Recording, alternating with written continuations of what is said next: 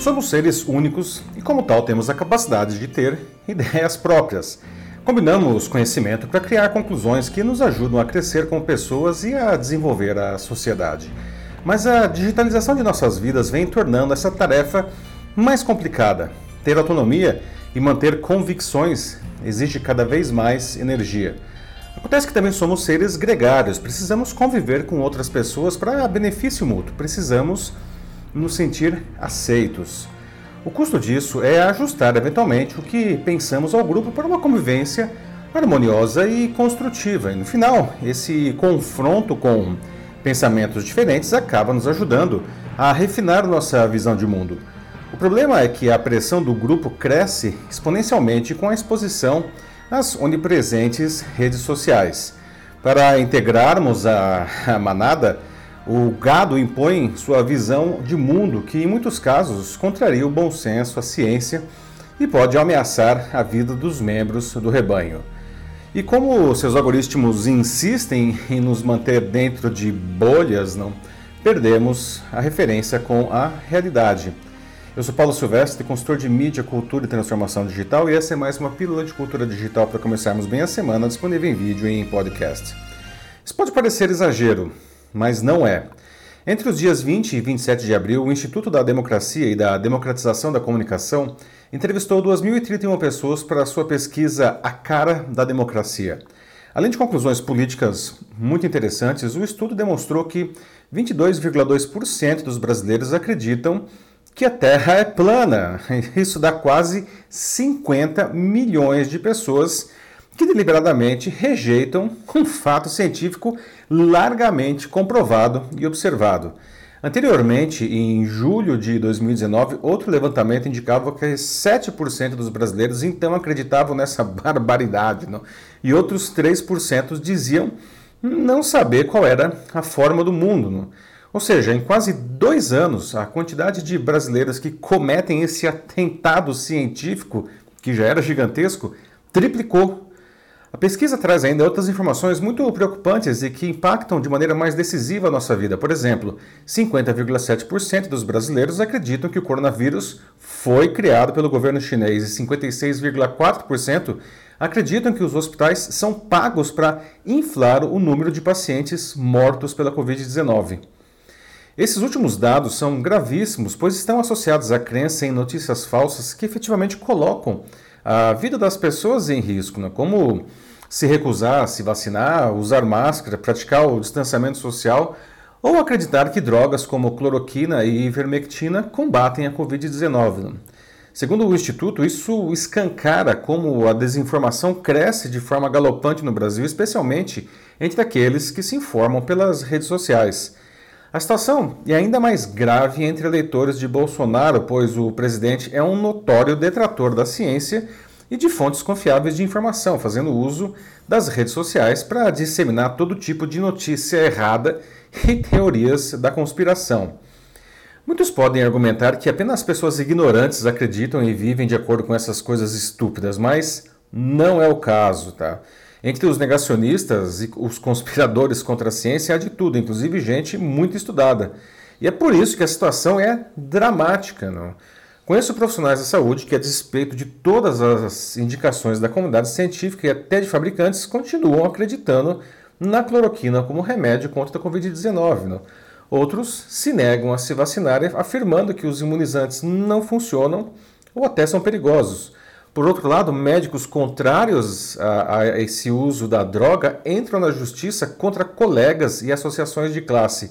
E esse racha entre os profissionais da saúde piora ainda mais a situação das pessoas que não sabem mais em quem acreditar. É de se perguntar como profissionais de saúde, que deveriam ser os primeiros a abraçar o que a ciência diz, se deixam levar por essas aberrações que apenas atendem a interesses políticos. E é aí que entram as redes sociais que dão voz tanto a quem constrói o discurso negacionista quanto ao gado que o distribui. Joseph Goebbels, ministro da propaganda na Alemanha nazista de Hitler, dizia que uma mentira dita uma vez é apenas uma mentira, já uma mentira dita mil vezes se torna verdade. Mas hoje, com as redes sociais, as mentiras são ditas não mil, mas milhões de vezes. E uma das cenas mais emblemáticas do filme Sociedade dos Poetas Mortos, o professor Keating, vivido por Robin Williams, faz um interessante exercício com seus alunos para ilustrar os perigos da conformidade. Veja agora essa cena aqui, versão dublada. Não está valendo nota, cavalheiros. Dê uma volta.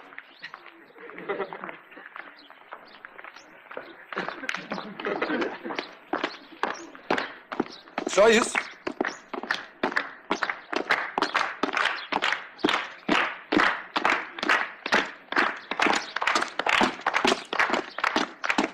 Eu não sei, mas me contaram. Eu não sei, mas me contaram. Que fazer poesia é bom. Que fazer poesia é bom. Esquerda, esquerda, esquerda, direita, esquerda. Esquerda, esquerda, esquerda, direita, esquerda. Esquerda. Alto! Obrigado, cavalheiros. Perceberam? Todos começaram com suas próprias velocidades, seus próprios passos. Sr. Pitts, demorando bastante. Ele sabia que chegaria lá algum dia. Sr. Cameron, podíamos vê-lo pensando. Isso está certo, deve estar certo, deve estar certo. Eu sei que está, ou talvez não, eu não sei. O Sr. Overstreet, levado por uma força mais profunda. Assim, ó, é. Nós sabemos, tudo bem. Não coloquei-os aqui para ridicularizá-los. Coloquei-os para ilustrar a questão da conformidade. A dificuldade de manter suas próprias convicções diante dos outros. Em algum de vocês eu percebi um olhar que dizia: Eu teria andado diferente.